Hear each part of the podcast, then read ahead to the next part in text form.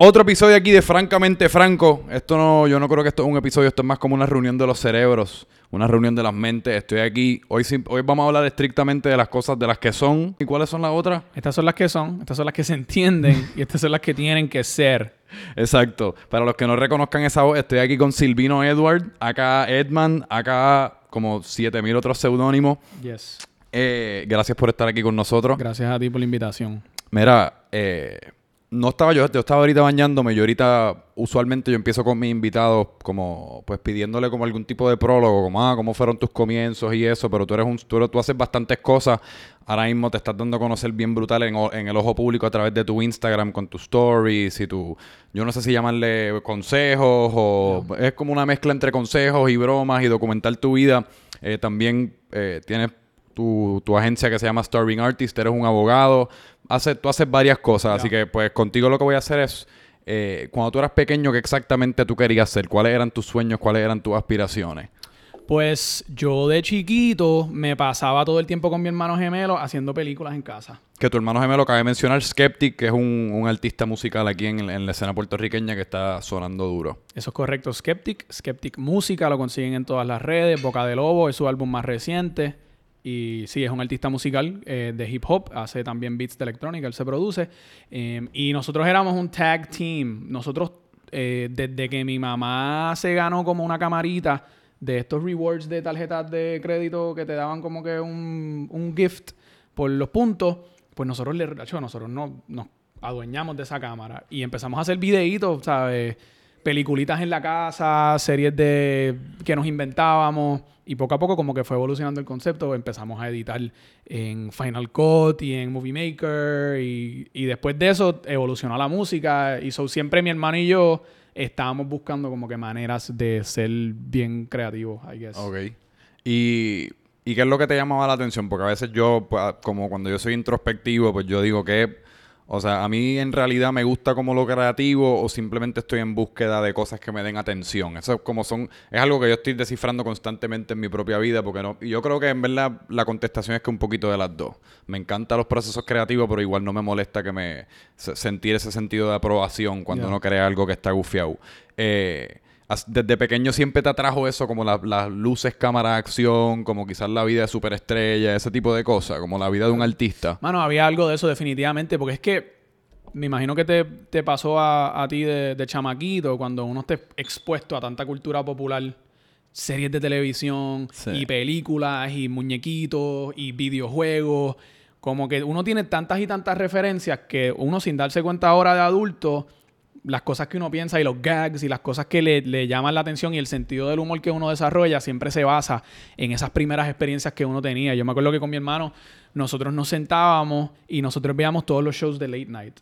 Para la época de cuando estaba Jay Leno en Sí, sí, sí. Tonight Show, estaba Conan O'Brien en el que venía después y entonces yo creo que después después era el show de Carson Daly que era como que Last Call y nosotros lo veíamos religiosamente eso como que eso nos ayudó a nosotros mucho porque en el show siempre tenían a distintos artistas promocionando so llegamos a conocer la sabes la, tra- la trayectoria de muchos artistas de cine muchos artistas de música y entonces todo eso lo fuimos como que recogiendo para utilizarlo como, como, como referencia.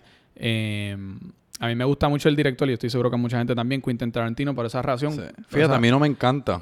Que... No sé ni por qué, pero no me encanta. Quizás lo estoy a, diciendo a para mi ser novia no le contrario. encanta. Pero a, a lo que voy es que como que es ese tipo de cultura de personas que se criaron en los 90 que estaba repleto de, de referencias de cultura popular y entonces era la época de MTV y era eh, eh, TRL y entonces tú estabas viendo, eso fue cuando, la, cuando el, el Latin Explosion en el 99 que salió eh, Living la Vida Loca y salió Marc Anthony Sí. y salió Enrique Iglesias y entonces como que habían tantas cosas pasando en la cultura popular que no había manera de escaparte de ella. No. Y, y nosotros utilizamos todo eso que nosotros veíamos y lo, chacho, y, y, y lo, pues, una, una, una manguera de presión de, de todo lo que nosotros estábamos recibiendo. Pero no había un, no había una estrategia en ese punto. O sea, estábamos hablando que estamos, teníamos que, este, 12 años, 13 años, apenas nos guiábamos.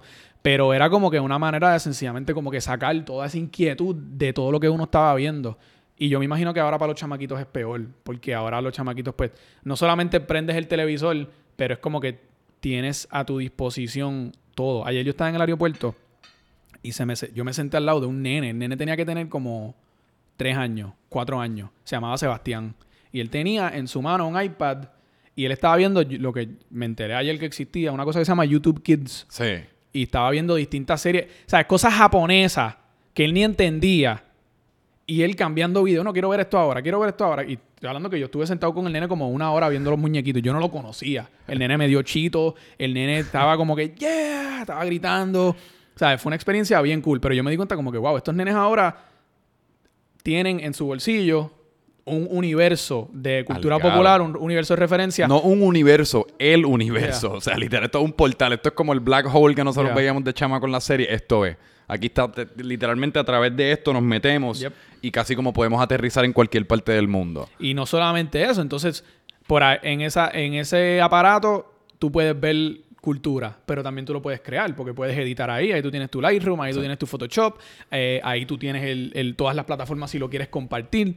So, yo me imagino que esa experiencia que yo sentí como que en mediados, finales de los 90, de que como que, wow, que, que mucha cultura estoy como que absorbiendo, pues ahora los chamaquitos tienen que tener eso como que por 10, por 100. No, porque antes, o sea, antes uno veía eso en televisión y por alguna razón, no sé exactamente por qué, me imagino que porque no existía el teléfono y este acceso tan fácil al mundo, pero la televisión como objeto se sentía como esta cosita mágica que lo que aparecía en el, en el televisor casi no era ni humano, era como estas personas que eran como, se sentían hasta como actores jugando a ser humanos y pues se sentía que estaba bien lejos, o sea, bien distante, que quizás niños como tú y yo, que no, que por más que somos jóvenes, no nos criamos con esto a, esas tempranas edades. Era más como un ritual. Porque, por ejemplo, mi generación, chamacos de mi edad, que se criaron con MTV, pues de los, de los momentos más importantes para televisión en el año eran los VMAs.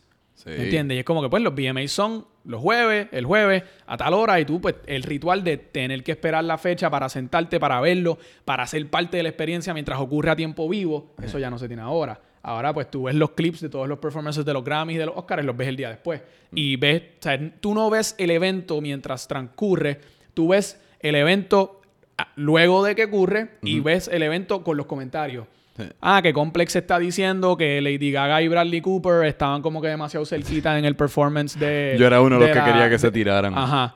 Y entonces, pues, no, o sea, tú estás viendo, ahora tienes la cultura que es el evento, que es el contenido. No, pero déjame, déjame, y perdona que te interrumpa. Hoy día yo creo que el evento son los comentarios. Exacto. Lo que está ocurriendo en el evento es casi como secundario, porque nosotros lo que queremos es los memes. Nosotros queremos la reacción a Lady Gaga y a Bradley Cooper. Por eso es que estamos tan. Nosotros estamos bien emocionados para ese momento solamente por lo que va a pasar y cómo la gente va a reaccionar. Y ese es como nuestro Super Bowl después en Twitter y que está diciendo la gente cuáles son los chistes aquí y acá. Y ahí uno se siente como mucho más partícipe. Sí, no, y que, por ejemplo, yo que vi los, los Oscars en vivo este año, yo vi el performance y fue como que uno como performer, imagino que tú te identificas también.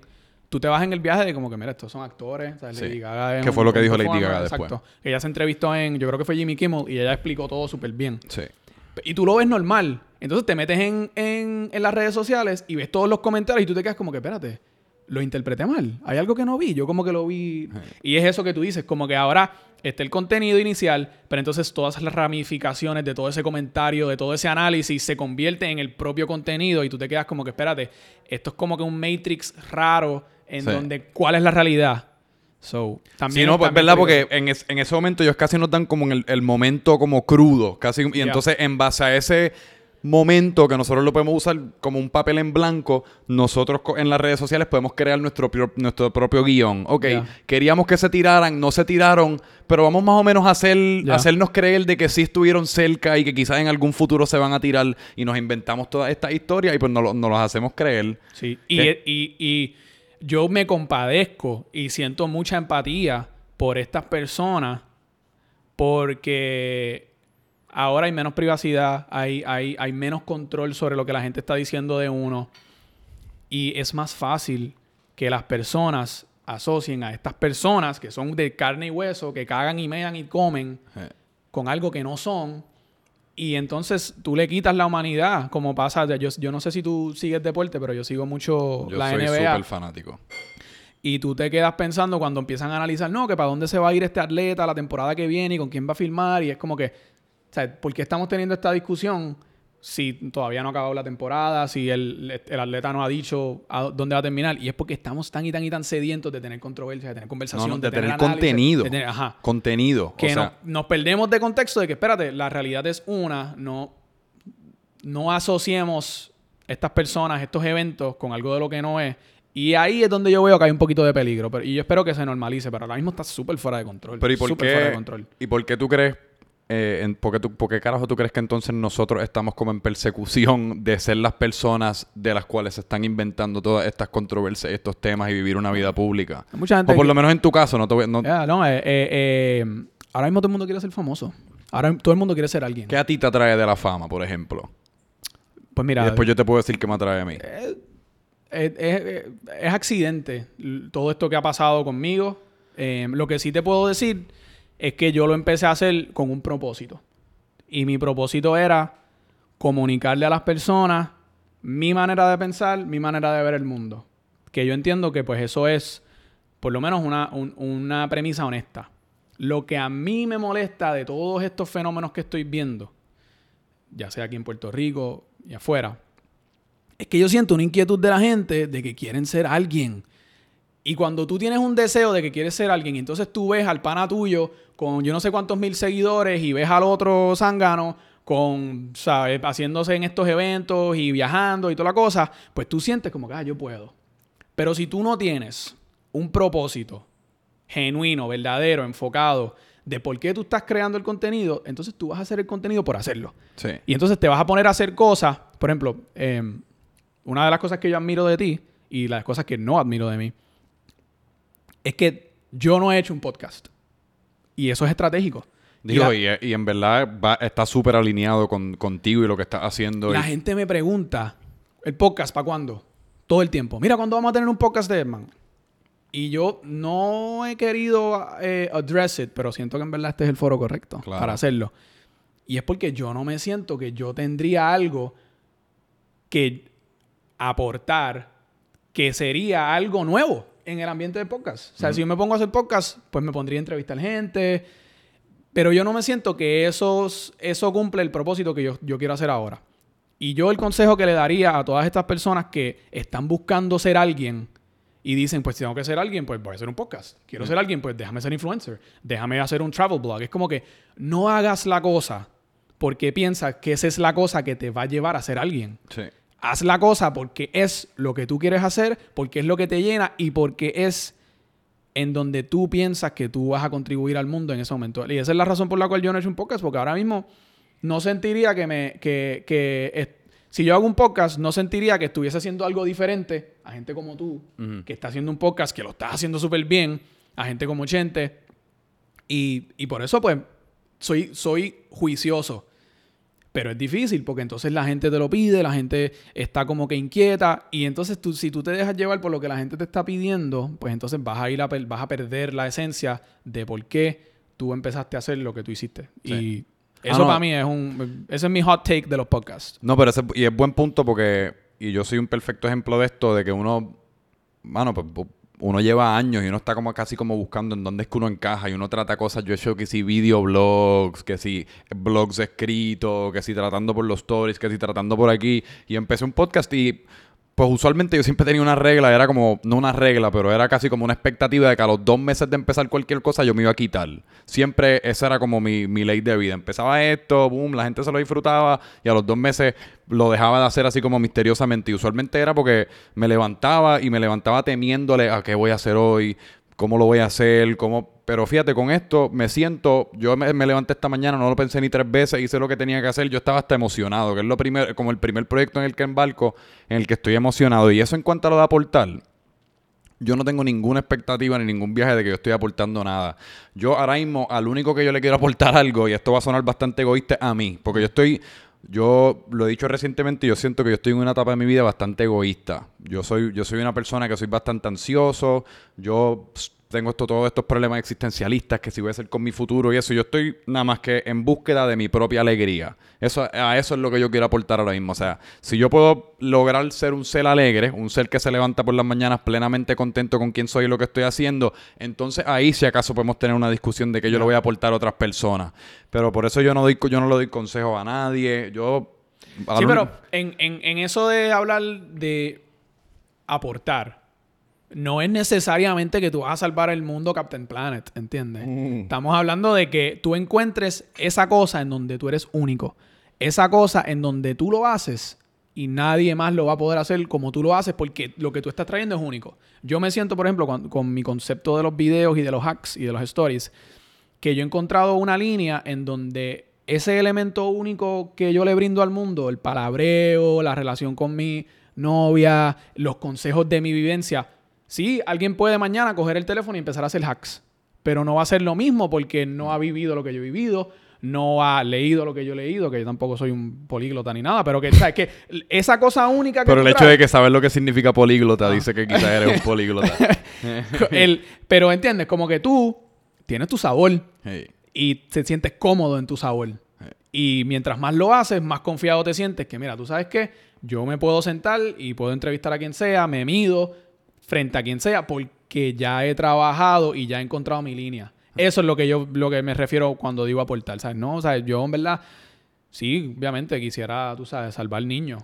Pero Sí, vamos a eso es empezar con lo nuestro. Sí. Y eventualmente encuentras lo tuyo. So, sí, ¿sabes? Yo, eso es algo que, que hablo mucho con mi socio Ricardo este, y con mi novia Melanie. Es como que, mano, me molesta mucho la gente que veo haciendo contenido porque por el hecho de que quieren ser alguien. Tú sabes. Y entonces se ponen. Digo, no me malinterprete, en muchas, o sea, en muchas facetas de esta búsqueda mía como de, de buscar algo, porque en verdad, primordialmente yo lo que quiero lograr es casi como vivir una vida libre. Yo, yo quiero ser dueño de las 24 horas de mi día. O sea, yo no estoy diciendo que yo no quiero trabajar, yo quiero trabajar un montón, pero yo quiero que las 24 horas sean mías, que si hoy yo me levanto y decido montarme en un avión a Australia, no, me tengo que reportar a nadie ni pedirle permiso a nadie. Y pues mucha, en el, en el mundo en el que vivimos hoy, eso usualmente significa como pues tratar de hacer cosas digitalmente.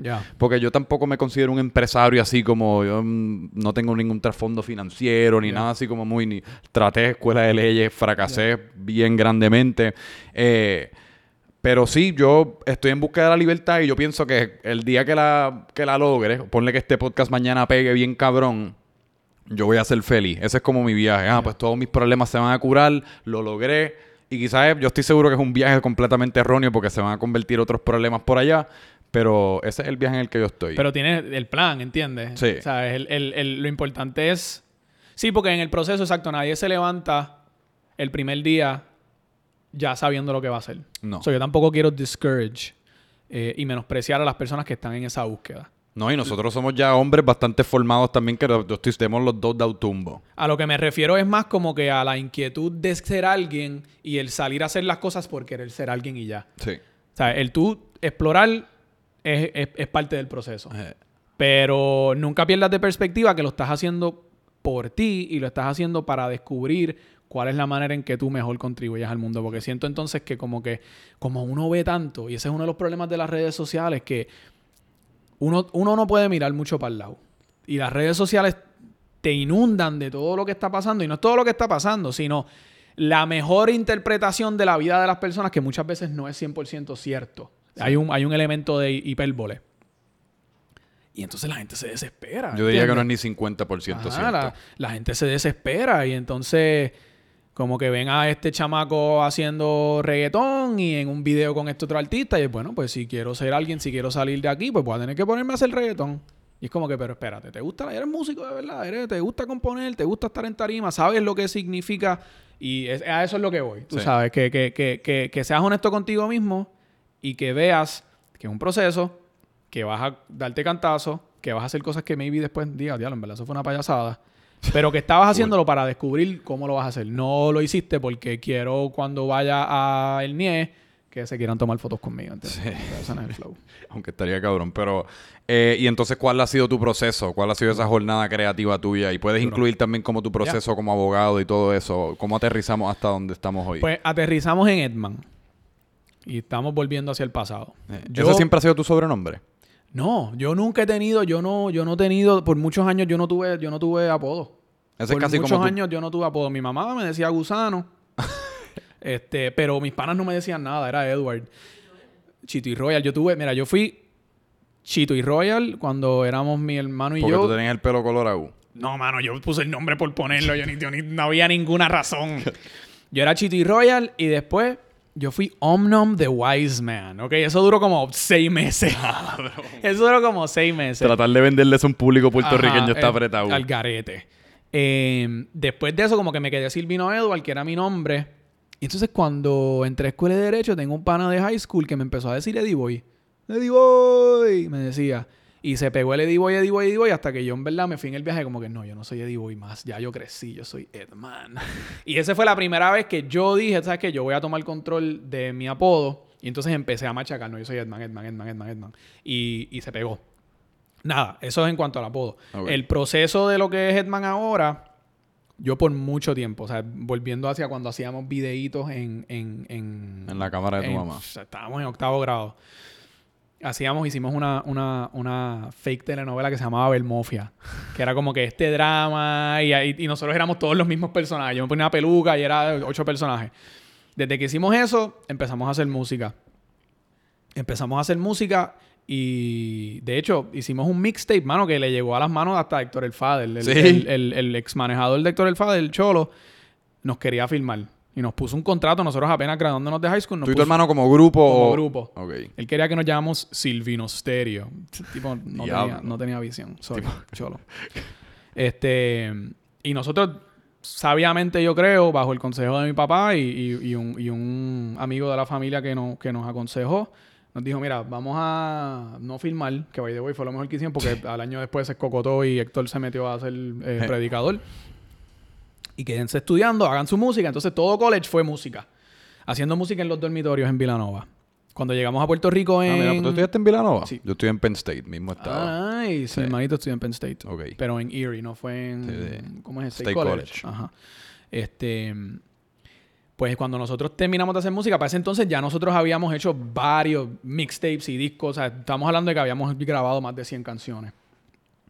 Cuando llegamos finalmente a Puerto Rico para estudiar Derecho, eso había evolucionado al punto de que ya podíamos empezar a hacer shows en vivo. Ya nosotros estábamos bastante diestros con lo que era la edición de videos, el diseño, eso empezamos a promocionar y entonces tuvimos nuestro concepto. Eh, pero obviamente cuando tú empiezas a aprender todas estas cosas, te gusta hacer videos, entonces le empiezas a hacer videos a otros artistas, empiezas a hacer diseño gráfico, empiezas a hacer cosas. Y so fue como que todo este proceso de lo que fue high school, college, escuela de derecho, fue como que una gra- gran exploración artística. A ese punto, o sea, yo me... Yo viajé a Chile, fui parte del taller literario Pablo Neruda, leí mi poesía en casa de Pablo Neruda, este, fui mentor, o sea, fui mentoreado por, por uno de los mejores escritores de Chile que se llama Carlos Trujillo. O sea, que hubo, era más, yo quiero ver a dónde me lleva este rabbit hole de crear y ser creativo y aprender y las películas y, y todo. Yo no me consideraba un artista de una fase, yo sencillamente era curioso. Entonces, seguimos, seguimos, seguimos, seguimos haciendo música. Entonces, cuando ya nos grabamos de Escuela de Derecho, ya finalizamos el proyecto del Simpo, que era la agrupación musical que yo tenía con mi hermano gemelo. John, mi hermano, se fue a hacer full el proyecto de él como solista, que es Skeptic, y yo me quedé como en el aire. Y yo me quedé, ya, o sea, ya tenía ta- esta experiencia, tenía como que estas destrezas, estas inclinaciones, pero en verdad no sabía lo que, lo que era. Y entonces ahí me puse a trabajar en galerías de arte, ahí fue que en- entré a, a trabajar en MOA, y todavía estaba como que en esta búsqueda de... Eso era el proceso de encontrarte casi. Porque yo siempre estuve trabajando como que... Esto fue después pro- de college. Te graduaste Ajá. y fue como, ok, qué Ajá. ok. Y después de escuela de derecho. Ya cuando ya básicamente uno era un profesional. Pero yo nunca sentí como que. Tú sabes que de repente decían como que ah, un artista, pues qué sé yo, Alexis Díaz, ah, pues él hace murales. Eh, ah, pues Chente, él hace comedia, ¿entiendes? Como que todo el mundo tenía su línea. Pero yo no tenía mi línea y no me molestaba. Pero yo estaba en la búsqueda de, de dónde voy a De tu terminar. línea. Y yo no sabía lo que era porque yo no me consideraba como si yo tenía una gran destreza en algo. Tú sabes que hay gente que toca guitarra bien, bien cabrón y son guitarristas toda la vida. Pero yo era como, ok, pues yo canto un poco, hago un poquito de video, hago un poquito de fotos, hago aquí, hago allá. Y en eso pues sale Snapchat. Mm. Y entonces cuando sale Snapchat, yo cojo la cámara y empiezo a grabar videos. Y fue como volver a cuando éramos chamaquitos. A las tonterías y a las payasadas que hacíamos desde bien chamaquitos. Sí. Y yo me quedé como que, wow, por fin existe esta plataforma de que nosotros nos podemos expresar de la forma cruda que nos expresábamos cuando éramos chamaquitos. Y vágata, empecé a meterle. Eso fue en el 2014. Le metí Snapchat por un montón de tiempo hasta que Instagram sacó, sacó los Instagram Stories. Ok. Y eso fue medio conflicto porque yo me quedé como que. yo no voy a estar haciendo videos en Instagram, para entonces hacer videos en Snapchat, para entonces subirlos a las dos, para entonces, no, yo dije, me voy de Snapchat y voy en Instagram. Y empecé a hacer videos en Instagram, más o menos lo Pero mismo. ¿y en, en Snapchat habías logrado como crear algún, algún tipo Yo, de público? eh, tenía un público que no era muy grande, pero estaban bien pompeados. ok. Eh, Y yo sabía... Había una, había Sí. una fun- fundación en la palabra. Sí, Una fundación. yo sentía que hay algo aquí. Ok. No sé lo que es y no sé dónde va a terminar, pero siempre la gente me daba un apoyo bien positivo. Y era como, mano, me encanta lo que estás haciendo, no pare. Y yo como que, mano, para estas 100 personas, 200 personas, yo no voy a parar porque la gente, me, o sea, era chiquito, pero estaban bien, bien, bien activados. Que, me, que amerita, y no- esto no es una interrupción, pero que amerita hacer la, la, o sea, la parte de que eso, la gente que hace eso, mano, uno, uno la aprecia bien cabrón y en verdad yo creo que le exhorto a todo el mundo, incluyéndome a mí mismo, como que cuando tú ves a alguien que está empezando y está haciendo algo cool, mano, díselo. Ya. Déjaselo saber porque en verdad a mí mismo, yo, yo estoy en el proceso también de empezar, mis números pues no son los mejores todavía, yo voy cada, cada vez crezco un poquito, pero eso que tú dices, las pocas personas que siempre vienen y se aseguran de decirle a uno como me encanta lo que estás haciendo, sigue haciéndolo. Esa, fue la, esa fue la gasolina que, que me hizo que no me quitara. Sí. Y de hecho, volviendo a eso de como que cuando uno está creando contenido que quizás no tiene los números que uno quiere, la realidad es que uno nunca sabe quién te está viendo. Y a nosotros nos ha pasado, este, y Ricardo puede dar testimonio, que nosotros, años después, nosotros hicimos un podcast para Starving Artist. Y pues el podcast tenía su público, pero no era el público más gra- muy grande. Y nosotros años después nos encontramos en la, en la calle a gente, tú sabes, artistas y, y personas que, que son eh, bien influyentes. Y mano, me acuerdo de ustedes desde, desde ese entonces y tú te quedas como que, ¿qué? Tú nunca le diste like, nunca le diste share. No que esto sea malo, pero que uno nunca sabe Nunca. quién está viendo el contenido. Pero eso de feedback de la gente fue lo que me mantuvo. Y entonces cuando pasó todo, yo me mudé a Miami el año 2017, después del huracán. Seguí haciendo los videos. Y entonces O justo antes del huracán, que esa historia merita yo creo que exacto. contarla. Pues septiembre de 2017 yo tenía eh, un viaje planificado con mi novia. Era nuestro aniversario de dos años y nosotros íbamos para Ciudad de México.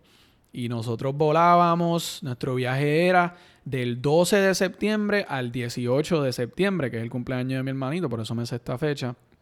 Y nosotros regresamos el 18 de septiembre a Puerto Rico. ¿Qué sucede? El día 18 hubo un lío en uno de los aeropuertos donde nosotros conectábamos y no pudimos salir de México ese día, tuvimos que esperar al día después. Sobre el 19 nos aparecimos en el aeropuerto y salimos a las 6 de la mañana. ¿Qué sucede? Cuando nosotros salimos de México, de Ciudad México a Miami, horas después de nosotros salir del- de, de México, nos enteramos, eh, recién aterrizando en Miami, que había sucedido el terremoto de Sí. Ciudad de México. Literalmente el epicentro o uno de los, de los lugares donde más fuerte se sintió fue en el, el sector de Roma Norte, en Ciudad de México, que ahí es donde nosotros nos estábamos quedando. So, so, so, a toda esta, como que hay este misticismo de que esto demasiado casualidad. Y como que nosotros nos sentimos hasta raro porque había personas con que nosotros habíamos compartido que estaban allá que sí sufrieron mucho. So, nosotros llegamos a Miami y nosotros, 19 de septiembre, queríamos llegar a Puerto Rico porque obviamente habíamos pasado por mucho. A mí me robaron el celular en el metro, como que fue un bien, bien viaje, pero estuvo lleno de papelones. No pudimos irnos el día que nos íbamos a ir, estuvo lleno de papelones. La cosa es que cuando llegamos ahí al counter de American Airlines, la señora nos dice, pues mira, hay un último vuelo saliendo, llegando a las 6 de la tarde a, a San Juan, si quieren cogerlo, pero están llegando justo llegando el huracán. Fue como que, ¿para qué vamos a hacer eso? Vamos entonces a quedarnos aquí unos par de días en lo que se resuelve, porque a todas estas nosotros no sabíamos qué iba a pasar y había justo antes había pasado Irma, que Irma como que se había desviado, o sea, nosotros estábamos pensando, maybe esto no nos va ni tocar. Whatever. La cosa es que eso no fue el caso. Todo el mundo sabe lo que pasó después del huracán. Y nosotros estábamos en Miami stranded porque los aeropuertos del aeropuerto cerró. No habían vuelos que llegaban. Nosotros dos semanas ahí stranded, brincando de casa. O sea, yo me quedé, para que tú veas el, el nivel de desesperación. Yo estuve en casa de mi roommate de college. Me fui a casa de mi mejor amiga high school dos semanas. Y después, después de que I had overextended my stay everywhere, me metí en la casa del tío, del novio de mi prima. ¿Ok? Ya, cuando tienes que usar tres, cuatro adjetivos. Yeah. eso sí. Y después de eso, cuando me fui de ahí, me metí en la casa de la señora que era la novia de mi tío, que en paz descanse, que está casada ya y con hijos con otro señor. O sea, Wow. que yo busqué hasta debajo de las piedras dónde meterme, Eh. porque no tenía en realidad manera de llegar a Puerto Rico, no tenía un plan, la cosa no se estaba viendo bien y ya yo estaba pensando, nos quedamos aquí porque tenemos que hacer una- un cambio en nuestras vidas, tenemos que buscar, ¿verdad? Este, todos los tribunales se paralizaron, las clases se paralizaron, que yo daba clases, so, no había manera de, de yo sobrevivir. Empecé a buscar trabajo, conseguí trabajo. Eh, y pues luego de eso, pues tú sabes, me mudé, nos mudamos a Coral Gables, conseguimos trabajo, sabes, todo, todo en realidad obró para bien. La cosa es que en ese proceso yo sigo haciendo los videos y los sigo haciendo constantemente en Instagram nada más. Eh. Y pasó lo mismo que, que pasó en Snapchat, que era, tenía una comunidad no muy grande, mayormente de amistades, pero estaban bien motivados. Como que, mano, no pares, me gusta esto, haz esto, haz esto. Y yo me acuerdo que un día, yo a mí no me gustaban las mañanísticas. Yo sentía que era demasiado preachy, yo sentía que como que yo no... ¿Quién carajo soy yo para decirle a la gente cómo vivir su vida? En verdad, eso no es mi flow. O sea, yo tengo defectos, yo en verdad no soy perfecto, obviamente. Yo no estaba tan motivado, pero yo me acuerdo que una vez yo hice un poll y puse como que, mira, les gustan la- la- las caminatas motivacionales y todo el mundo, mano, sí, eso es lo más que me yo, ¿what? Que eso es lo que estábamos hablando ahorita, que es como que a veces lo que tú quieres hacer, lo que a ti te inclina mayormente, no es necesariamente lo que va a tener más efecto en el público. Y tú tienes que balancear lo que a ti te gusta con lo que al público le gusta, porque si lo haces todo para ti... Digo, y, tú, y tú también le añades un elemento de comedia, que eso tiene mucho valor. So, la cosa es que yo lo empecé a hacer las, mañanis- las mañanísticas, que antes no se llamaban las mañanísticas, se llaman como que las caminadísticas, some shit like that. la cosa es que entonces estamos ya como en octubre de 2018. So, ya yo entonces pasé, ya había pasado un año entero desde que nos habíamos mudado a Miami, un año entero desde el huracán. Y yo por alguna razón, yo no sé por qué. Yo, yo decidí bajar el story entero de las mañanísticas, que son como 2 minutos con 20, que es lo que Twitter te permite subir de un video nativo. Al menos que sea un business account. Y lo subí. Y entonces se, se compartió el primer día como que tuvo maybe 12, 12 retweets, 30 likes, pero yo te estoy hablando que en mi cuenta de, Insta, de, de Twitter en ese entonces, en octubre, antes del 23 de octubre de 2018, yo tenía literalmente 300 followers. Sí. Y coger tracción en Twitter es un monstruo. Y fue como que yo, y fue como que, ah, mira, co- cogí dos o tres likes. Y el día después, mira, cogió más likes. Y el día después, y ya para eso, ya nosotros sabíamos que había, habíamos tocado fibra con algo. Y sabíamos que la clave para mantenerlo era ser consistente, porque para ese entonces ya yo había, ya nosotros teníamos Starving Artists, ya nosotros dábamos consultas de redes sociales de mercadeo. So que el conocimiento de lo que es el engagement en las redes, el conocimiento de lo que es mercadearte a ti, como, o sea, nosotros teníamos el back, el, el back end de conocimiento, pero no éramos el personaje. Nosotros ayudábamos a los personajes a que lo logren. Claro. So, nosotros teniendo ese conocimiento y ahora finalmente teniendo este concepto, fue como que vámonos. Y yo me acuerdo, o sea, yo hablo con mi socio Ricardo todos los días por teléfono. Y esas conversaciones de ese día era, no pares, vamos a hacer un video por la mañana, vamos a hacer un video por la tarde, vamos a hacer todos los días y no vamos a parar. Y vamos a, vamos a interactuar con todos nuestros seguidores y vamos a hacernos amigos de nuestros seguidores y no vamos a parar. Y fue como que un onslaught. O sea, te vamos Sí, te a vamos a dar en la masacrar. cara. Sí, te vamos a masacrar de contenido. Y eso, y eso fue lo que, y eso fue lo que pasó. Y eso fue lo que, lo que, lo que yo creo que eh, Hace sentido porque alrededor de esa fecha fue que yo me enteré. O sea, yo me enteré en noviembre. Yo me enteré. Y yo te estoy diciendo que yo me enteré en noviembre y si no me equivoco tenías tres mil y pico de seguidores. Eh, y eh, de- semanas después, yo déjame, déjame chequear cómo va, porque una vez yo me entero de alguien, Tú como track por curiosidad, exacto, a mí me gusta cómo va, pues déjame ver cómo van, Sí, cuántos así. seguidores van subiendo. Y en cuestión de semanas ya era como cinco mil, en cuestión de semanas era como siete mil, ahora los, los otros días ocho mil y pico. ya. Que ahí fue que empezó a... ¿Y fue a través de Twitter o fue como nada? Como, Twitter fue donde más duro le dio. sí. Porque lo bueno de Twitter es que se comparte. Y cuando se comparte, tú ves a quién se lo compartieron, quién fue la persona que compartió. Entonces tú te haces amigos de esa gente. Pero ¿y cómo, cómo sabían a seguirte por Instagram? Porque tú dabas toda la información ahí mismo en el tweet. Eh, No, no, al, al principio, al principio yo estaba en Twitter. Al principio no, eh, eh, Instagram, el, el crecimiento en Twitter al principio no redundó en crecimiento en Instagram. Eran dos comunidades completamente aparte. Y te estoy hablando de que a ese entonces yo ni tenía Facebook. Yo ni quería tocar Facebook, porque Facebook en verdad es una pinga. Sí, mano. Facebook es súper clunky. Facebook es bien difícil de, de trabajar la, la, la plataforma. Sí. O sea, la comunidad está ahí y hay gente ahí. Es donde más gente hay. Es donde más gente hay, pero es difícil de tú trabajarlo. Yo no quería y es, tocar y es impredecible. En Facebook tú puedes tener un par de días buenos, entonces de la nada completamente como te desapareces. Es una cosa bien curiosa. Facebook, yo- en mi experiencia, Facebook depende mucho, y voy a entrar en Facebook dentro de poco, pero Facebook depende mucho de que tú estés constantemente subiendo contenido. Sí. Si tú, si hay unas dos o tres horas, ¿sabes? No, no necesariamente que tienes que hacerlo tan frecuente, pero si tú por un span de ciertas horas no compartes y vienes a compartir, vas a darte cuenta que ese post que estuvo, que tuviste un tiempo sin compartir, va a sufrir. Sí. So, tienes que, es como una máquina que tienes que tirarle, ¿cómo es que se llama? Eh, coal, este, carbón para que se quede prendida. Pues nada, la cosa es que cuando yo te, yo creo que octubre 23 del 2018 fue el día clave porque ese fue el día que sacamos el, el video de no le des like a la foto del Bumpy. Mm. Que ese fue el video que como que Y el término bumpy es un término que tú llevas usando toda tu vida. O por lo menos desde que estás con tu toda la novia. vida, no, no, no, toda la vida no. El, y de hecho, probablemente dentro de un tiempo pues, Bumpy va a dejar de existir. Pero nosotros siempre fuimos de nombre. Siempre, siempre con los nombres. Y antes de Bumpy estaba Monkey. Y yo le decía Monkey. Y, y después de Monkey era Monkey Ping. Y después de Monkey Ping, pues se quedó Ping. So, para mí las palabras siempre evolucionan. Como Eddie Boy Sí, y sí, Edman. sí. Como que siempre va a evolucionar. Yo nunca me quedo con la gente. Y es casi como de la misma palabra Oh, se, nace la próxima. Totalmente. Este, ese es el flow. Este, ese era el flow. Como que siempre estás buscando. Porque el lenguaje es como tan maleable que tú empiezas con una cosa y después como un chicle y lo vas masticando, lo vas masticando Sí. hasta que se queda sin sabor y entonces vas y lo conviertes en otra cosa. Sí. So, ese siempre fue el flow. La cosa es que entonces eso pasa.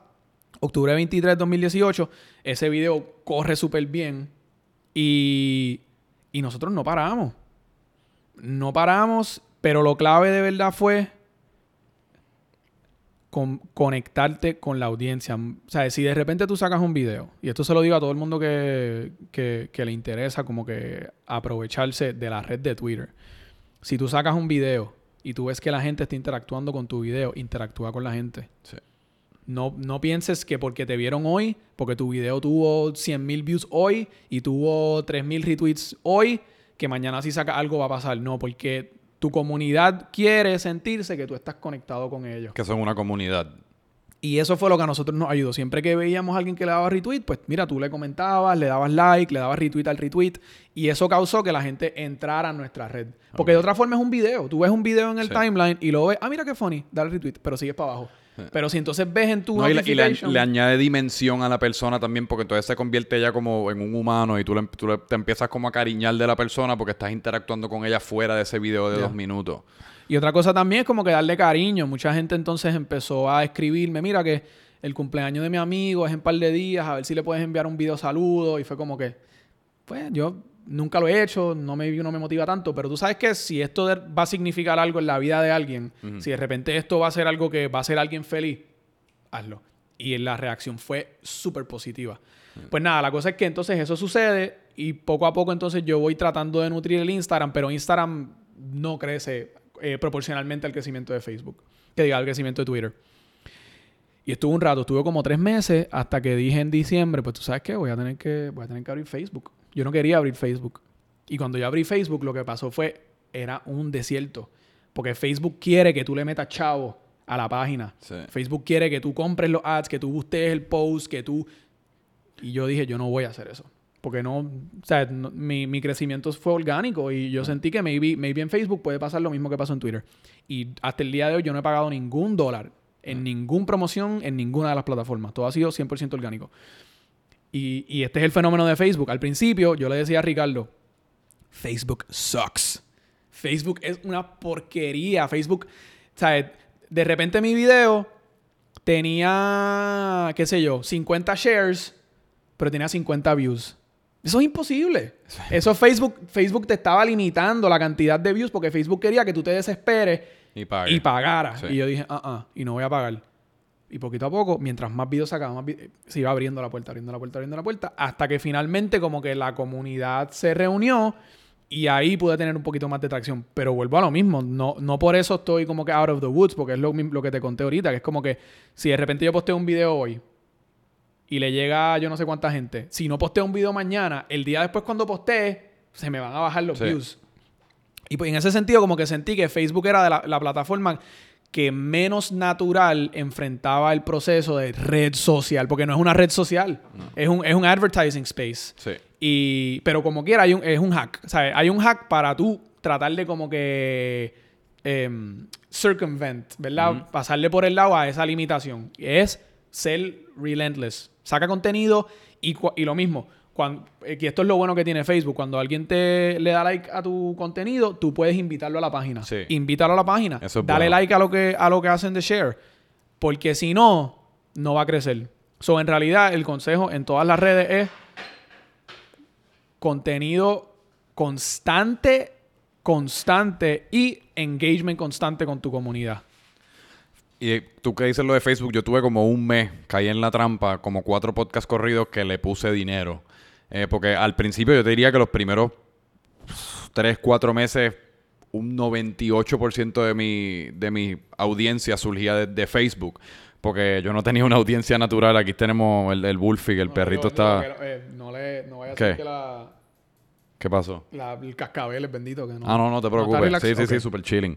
Eh, pues la mayoría de la mi audiencia estaba en Facebook porque yo no tenía una audiencia como tal. Yo simplemente dependía de que venía un invitado, que usualmente era una amistad mía, lo compartía, sus abuelas, sus tías y todo, todo ese tipo de cosas, lo veían. Y pues en mi mente yo me estaba haciendo pajas mentales porque eran 3, 4, 5 mil views, pero en verdad era como bien dependiente del invitado. No era necesariamente que 4 mil personas estaban sintonizando todos los episodios. Eh, y pues dije, pues déjame empezar a ponerle gasolina a este pedal. Y pues, boom, y empiezas a 12 mil, 13 mil views y se siente todo bien sexy. A la que dejé de ponerle dinero, mi Facebook está de que como, un de- como el desierto del Sahara. Y yo estoy perfectamente feliz con dejarlo abandonado. Como que, porque en, en ese momento fue que mi YouTube y mi audio como tal ha empezado como a subir, que son, son en verdad las plataformas que uno quiere. Facebook está con todos los jodidos que están y eso, no necesariamente pagan. Los views, es bien difícil descifrar qué exacta, cuán, de esos views, cuánta gente en verdad vio el post por cuánto tiempo, who, who engaged. Yep. Así que si no caigan en la trampa. No, y eso es otro, eh, eso que tú mencionaste es bien, es bien clave. Mucha gente que está creando contenido quizás está bajo la premisa de que, ok, voy a crear contenido, pero si hago contenido con esta persona que la gente conoce, pues entonces voy a explotar porque la gente va a ir a ver, a verme por este. Ajá. Eh, hay, una, hay una porción de la audiencia que, que va a seguir, al, al- a, por ejemplo, un artista invitado y va a verte. Pero tú no quieres ese tipo de. Tú no quieres ese tipo de engagement. Tú lo que quieres es que la gente vaya a verte por ti. Sí. So, cuando tú crees contenido, como que sí, tú puedes traer invitados. Y, y, y, y tú tratas de tener los mejores invitados. Pero asegúrate que tu contenido sea único, porque al final del día la gente no. Tú no vas a poder vivir de que la gente te va a ver porque vas a tener un invitado que e- ese invitado es el que va a traer ese público. No, tú tienes que pensar, sí, yo voy a tener los invitados más cabrones que van a traer gente, Claro. pero yo tengo mi gente que viene a verme a mí. Sí. Y eso es lo que tú quieres, porque al final del día, pues ahí es donde tú puedes monetizar y te pueden invitar a ser un animador en un evento o X o Y de cosas. Y ven acá, y hablando ahorita que hablaste de- del Bumpy, tu novia, ¿cómo es exactamente, cómo es que se llama? Melanie, Melanie Neff. Y tu primo, Ya. o sea, Ricardo, todo el mundo. eh, desde el principio como ha, sali- ha surgido todo bien orgánico, porque cuando tú usualmente... Eso es algo a que mí, por lo menos, por ejemplo, aquí en casa a nadie le gusta que los graben, que es un, es un problema, pero en tu caso todo surge como bien natural. Eso es, algo ella que no, participa. eso es algo que no hablé y eso es algo súper importante. Desde un principio nosotros teníamos un equipo. Y, no, y, y parte de la premisa de, de lo que yo quiero hacer y parte de la razón por la cual yo creo que el proyecto se ha dado como se ha dado es porque yo reconozco que yo no tengo todas las respuestas. Yo quizás sea la persona que maybe se, se le ocurra la idea, pero Ricardo es el que me va a decir, tú sabes qué, porque Ricardo siempre tiene el ojo para decirme cuál video va a pegar. Este video va a ser, porque tú necesitas gente que te dé un retroalimento, que sea una opinión distinta, que te ayude a ti a guiarte en esas áreas en donde tú careces. Y en ese sentido, mira, yo sí me puedo, me puedo inventar la idea, pero yo tengo a veces unos impulsos y, una, y, unos, y unos instintos que no son Sí. alguien me comenta algo y yo como que eh, pienso que es una cosa cuando de repente termina siendo otra. So que yo tengo que desligarme de pensar que yo soy el que tengo todas las respuestas. Y desde un principio, la clave fue hacerlo todo en equipo.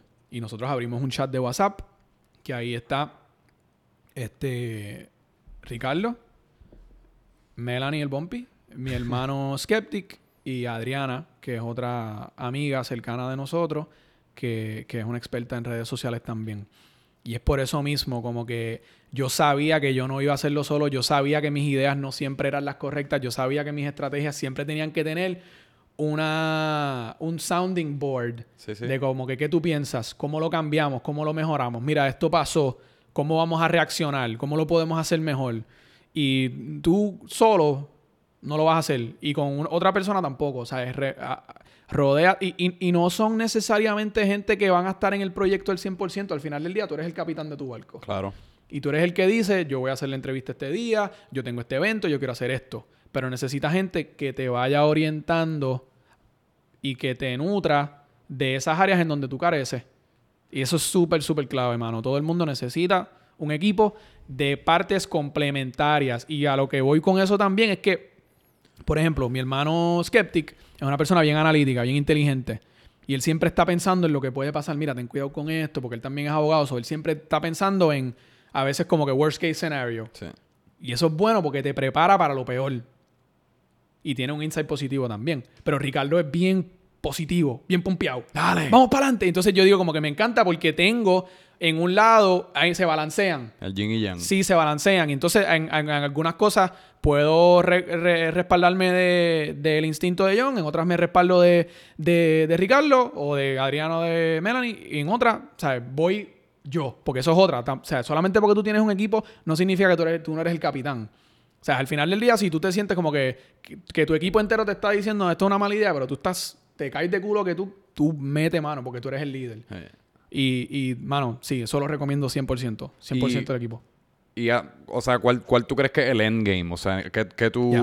me entiendes? Ya. Pues en verdad yo no sé. Pero ¿qué te gustaría lograr? O sea, ¿qué, ¿cuál, es, ¿cuál es la salida? Como que cómo uno sale de Instagram, cómo uno lo empieza a monetizar, cómo uno... Digo, aunque hoy día uno no puede Sí, no, monetizar la- el, Instagram. La, la clave definitivamente es salir de las redes sociales. ¿Sí? La clave es tú, a través de las redes sociales, establecer una audiencia, que es la audiencia que te va a acompañar a los proyectos futuros que tú tengas. Ya sea publicar un libro, que estamos trabajando varios libros eh, detrás, de la, detrás del telón. Eh, ya sea hacer eventos, reunir a gente. En mi caso, pues. Que este weekend tienes como 80... ¿cu- ¿Cuántos, weekend- ¿Cuántos eventos es que tienes este Hoy weekend? estamos en Río Piedra, jueves de Río, Jangueo Ah. Relax. Esto va a salir mañana viernes. Ah, ok. Eh, entonces, el viernes estamos a las seis y media en Waikiki, en Condado. Vamos a hacer unos Ed Talks con la gente de la capítulos universitarios de la Cámara de Comercio. Por la noche estamos jangueando en la placita. Entonces, sábado estamos en Ponce, en el vagón, con la gente de Woodbrand, que estamos trabajando una gorra de la Mirquita. Eh, y entonces, por la noche, estamos en Off the Wall, en Mayagüez. Duro. Sí, pero es eso. El, para mí, y esto de- es parte de las conversaciones que tengo diariamente con Ricardo, es cómo vamos a hacer para salir de las redes sociales, porque las redes sociales son efímeras, Sí. son fickle. La gente, hoy tú estás, mañana se mueve por otra cosa. ¿sabes? Hoy está Brother Nature y la otra muchacha que hace motivación. Y mira, mira la gente de Vine, la gente que se hizo súper mega famoso en Vine. Vine se escocotó y esa gente dónde está metida. En YouTube. Muchos de ellos. Tienes que, tienes que, el- el- el- las redes sociales son ese trampolín inicial. Y entonces, el, el juego de verdad para monetizar, para crear un efecto duradero, yo digo, en la audiencia y en la sociedad, es crear experiencias, crear conceptos más allá del contenido de las redes sociales que vayan alineados con tu propósito. Ujú. Por ejemplo, muchas, ¿sabes? Yo no me voy a meter a hacer reggaetón, ¿me entiendes? Me gusta la música, Hasta que llegues a 7 millones de followers y de nada saques una canción. No, no, eventualmente, e- eventualmente, haré- eventualmente quiero hacer música. Sí. Pero, pero a lo que voy es que como que solamente porque eso está disponible y porque es algo conveniente no significa que lo tengo que hacer porque es lo que se hace. Como por ejemplo, ah, pues, bueno, lo hizo Eladio, lo hizo Daniel Travieso, este y el otro. Ah, pues, no. Como que no te sientas que tienes que correr el camino que ya se recorrió. No. Sé diferente. En mi experiencia, en- desde mi perspectiva, yo- a mí lo que me interesa, como te mencioné, eh, estamos, estamos escribiendo un libro de las mañanísticas, de los hacks. Mm. Este, estamos trabajando lo que son eventos, pero pues todavía eso está bastante en, en pañales porque es parte de un proceso. Claro. Y la cosa es que como que tú te vas a sentir que es el momento cuando el momento llega. So, como que yo, trato, yo tampoco trato de anticiparme al futuro demasiado porque yo quiero como que dejar que la ola siga. Pero, pero a lo que voy es que necesitas crear experiencias y crear conceptos que vayan alineados con lo que tú estás haciendo. O sea, es un libro de las mañanísticas, pues eso resume lo que yo hago en mis videos, no es algo diferente, no es de repente haciendo reggaetón. Este, una charla motivacional va por la línea de lo que nosotros estamos haciendo y poco a poco vas dándole propósito al proyecto. Por ejemplo, como pasó con la taza de milquita. Yo tenía una taza de milquita que yo me hice para mí porque me gustaba la palabra, porque me gustaba. Entonces la saqué y el público respondió. Y fue como, ok, esta, yo puedo vender esta taza de milquita porque va alineada con mi propósito, porque la gente lo asocia. Pero si de repente me pongo a hacer ticheres por hacerla o hacer como que cosas que no van alineado a mi concepto, pues entonces voy a diluir y entonces la gente lo ve, el público es inteligente. El público ve cuando tú estás haciendo las cosas por pauta, el público ve cuando tú estás haciendo las cosas por sacarle dinero a la gente. Y yo quiero mantener esa experiencia lo más íntegra posible mientras más pueda, pero 100%, 100%, la meta es salir de las redes sociales y hacer cosas con propósito. Que no sé, la, la, realidad es que todavía no hay, no hay, un, no hay un plan todavía ahí súper en camino, pero esa es parte de la diversión de todo. Full. Pero ahí que mencionaste esto, como que es algo que yo estaba pensando ahorita, porque pues ya tú estás entrando como en esa zona en la cual tú eres un influencer, en realidad ya te, te empiezan a, marcas te empiezan a querer a colaborar contigo. ¿Cómo ¿Cómo tú vas desarrollar esa estrategia de tratar de, porque uno se siente como no quiero diluir mi contenido, cuándo promuevo, cuándo suelto contenido, en qué balance lo hago, cómo tú estás manejando todo eso? Pues mira, al final del día, si, si logras em, tener la oportunidad de que vengan marcas, de que vengan personas que quieren colaborar contigo, la gente quiere colaborar contigo por lo que tú haces. La gente te ven los stories y se lo disfrutan te ven en, Instagram y en Twitter y se disfrutan lo que tú haces. So, lo que sea que tú vayas, la manera que tú vayas a integrar esa marca, esa colaboración, va a ser de la misma forma que tú lo haces. Por ejemplo, una de las cosas que yo, integro marcas en mi, en mi contenido. Por ejemplo, ahora mismo tengo eh, medias de, Monkey y de Funky que son... ¿sabes? Que Funky Socks en Plaza. Exacto. Pero tú no me ves a mí como que tirando post en Instagram súper pautoso de como que compra aquí esto y lo otro, porque no lo hago. Si lo hiciera, pues sería natural. So, lo que trato de hacer es integrarlo a mi concepto. Ah, gana, ¿entiendes? Pues, ah, pues mira, perfecto, porque eso se une. Yo trato de decirle que sí a todo el mundo. Yo le digo que sí a todo el mundo porque uno nunca sabe de, de dónde surge la oportunidad. Sí. Y trato de integrarlo. Pero no cambio mi manera de expresarme ante el público, porque de nuevo, el público se va a dar cuenta. Uno se da cuenta. El público se va a dar cuenta. Si yo de repente hago mi story, eh, quiero darle las gracias a la gente de esto, voy a hacer un unboxing. Yo nunca hago unboxing. ¿Por qué voy a hacer un unboxing? So, bueno, es que uno le da skip a los unboxing, así que porque yo voy a hacer uno. Y, y eso es otro, como que tú tienes que pensar como la audiencia. La audiencia se quiere divertir la audiencia se va a dar cuenta como que este tipo ya se convirtió en un pautoso. Este tipo lo, está haciendo porque quiere sacarle chavos y vas a, vas a desmotivar a tu audiencia. So, mantenerlo bien alineado con lo que tú estás haciendo porque así el público se va a mantener engaged y vas a poder crear valor con la marca. Una de las cosas que yo le digo a mí, a mí, a mí, a la gente que, que me hace acercamientos para crear, para yo colaborar con su marca, yo les digo, mira, estás en Twitter no, que no tenemos una... Si no estás en Twitter, o sea, yo te puedo promocionar el producto, pero te vas a molestar conmigo porque, ah, que, que no, no me está llegando la... Pues, es en Twitter en donde yo tengo mi audiencia. Si lo quieres hacer, lo hacemos de esta forma porque así es como yo trabajo. Son nunca... A, a, mí me han hecho acercamientos, tú sabes, de, de productos íntimos, por ejemplo. O sea, dildos y cosas. yo no digo que no. Porque yo quiero poder integrarlo, pero yo quiero que la gente con quien yo estoy colaborando sepa que si ellos quieren maximizar ese engagement que ellos pueden recibir de yo colaborar con su marca, tienen que estar en las redes sociales que yo estoy y tienen que, por ejemplo, yo no saco en Instagram, yo no saco fotos de promoción. Yo todas las promociones las dejo en stories. Sí. O si tú me dices como que no, porque estamos pensando que tú puedes tirarte como una foto, no lo hago y no lo voy a hacer, no voy a cambiar porque tú quieres que lo haga, porque tú sabes que mi público se va a dar cuenta. Al final del día es eso. Al final del día es como que tú no quieres espantar a tu público. So, siempre tratar de mantenerlo bien alineado y no cambiar el concepto, pero a la misma vez estar abierto. Y yo te, cuento, en verdad, yo, yo, he cometido errores. Claro. Yo he cometido errores. Eh, Hubo, hubo una ocasión en donde una marca me, me, me solicitó que yo colaborara y yo les dije que sí. Y me puse su producto y todo.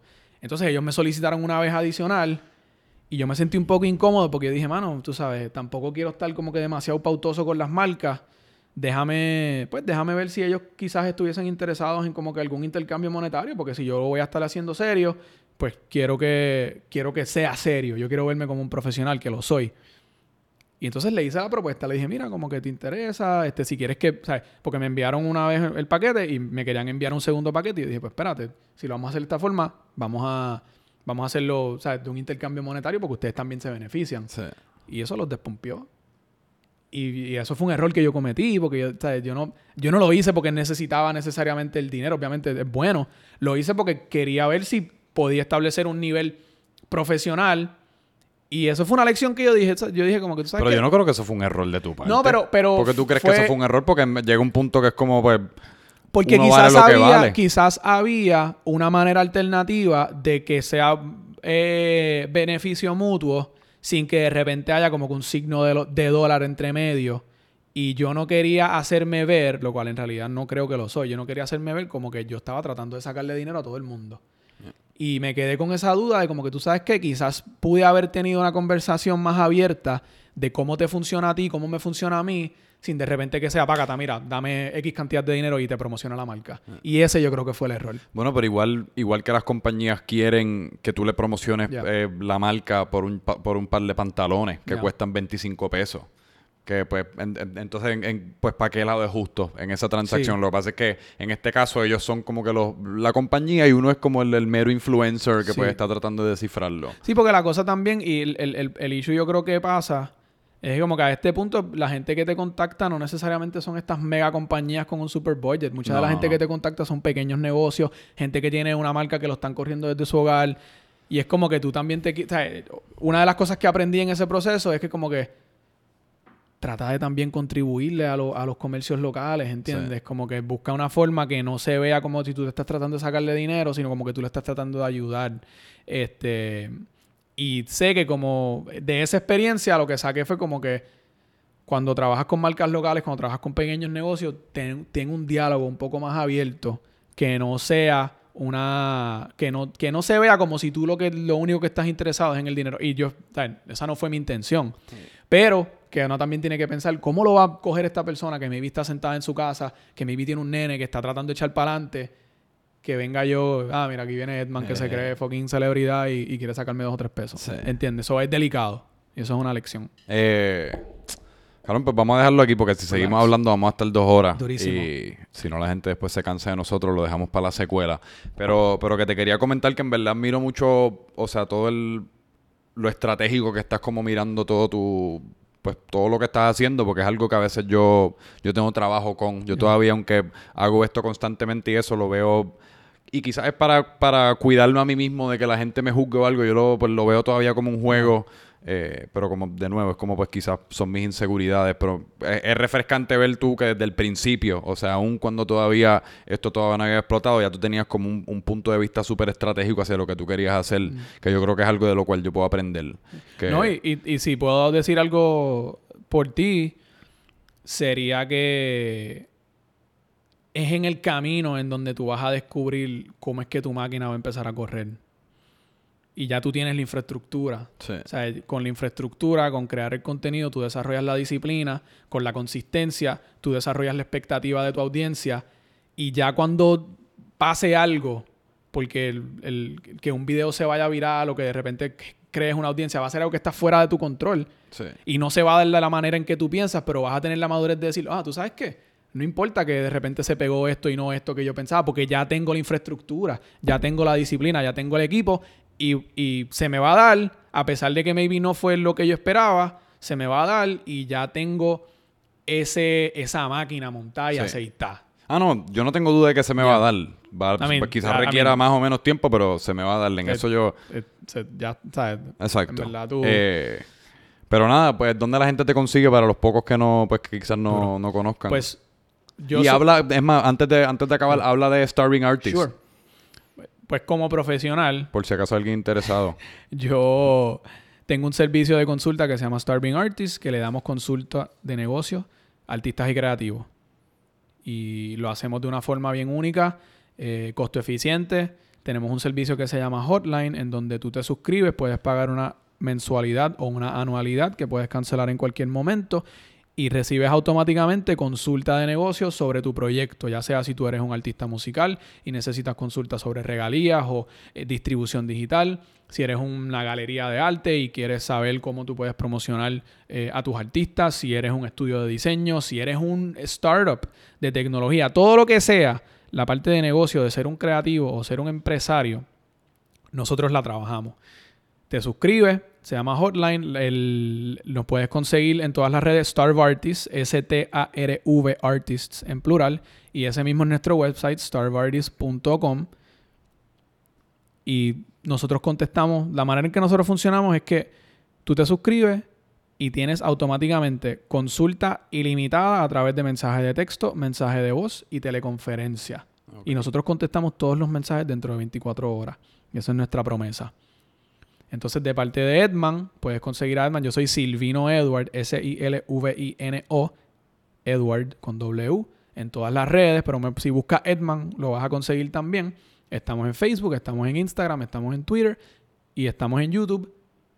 Milquita, los hoodies y las tazas, las puedes conseguir. Todas están en los links en mi bio y muy pronto, mira, gorrita time.